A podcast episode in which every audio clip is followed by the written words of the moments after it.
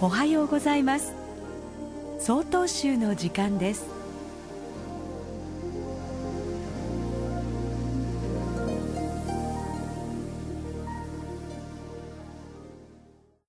おはようございます。根室市海雲寺山崎悠久です。今日はご縁についてお話しさせていただこうと思います。縁は仏教の根本をなす言葉ですが今の時代私たちはそのご縁にきちんと向き合っていると言えるでしょうか。縁には良い縁もあれば悪い縁もあります。良いご縁は丁寧に大切に育てて悪い縁はきっぱりと断ち切っていますか。また濃厚なご縁もあればともすれば気がつかないほど希薄なご縁もあります。前者に対しては煙たがって後者に至っては気づかずにスルー後から思い直して大事にしておけばよかった。そんなことってありますよね。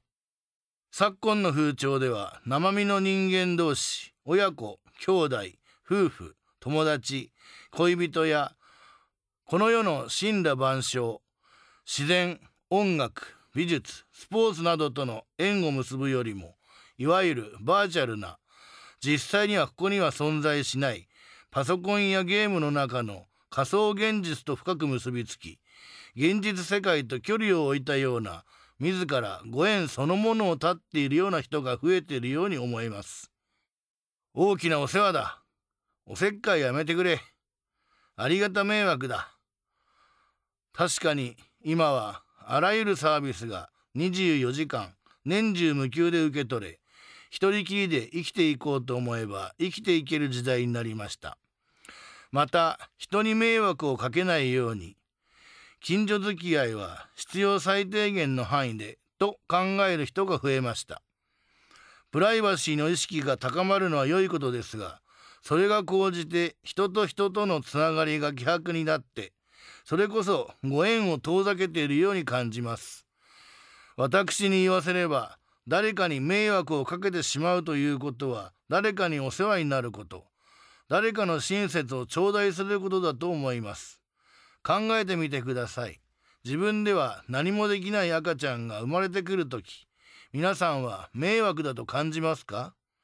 縁があって生まれてきた小さな命には誰もが優しい気持ちになるはずです。誰かと何かとつながることはご縁のなせる技です。悪い目で見ればしがらみかもしれませんが最近の流行り言葉で言うと絆を大切にするということです。ご拝聴の皆さん今一度ご縁というキーワードで日頃を振り返られてみたらいかがでしょうか？ただいまのお話は根室市海雲寺山崎悠久さんでした。この番組に対するご意見ご感想をお寄せください。郵便番号064-0807札幌市中央区南7条西4丁目曹洞州北海道管区強化センター曹洞州の時間係まで。お便りお待ちしております。これで曹洞州の時間を終わります。今日も一日健やかにお過ごしください。